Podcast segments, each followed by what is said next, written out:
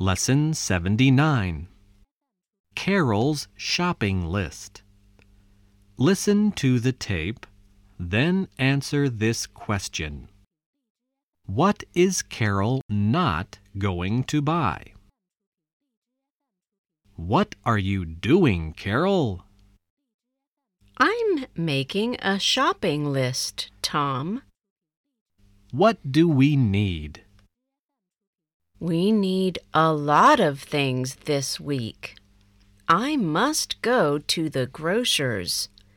We haven't got much tea or coffee, and we haven't got any sugar or jam.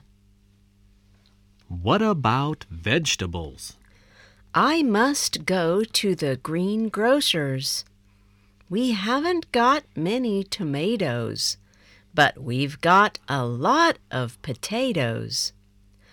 I must go to the butcher's too. We need some meat. We haven't got any meat at all. Have we got any beer and wine?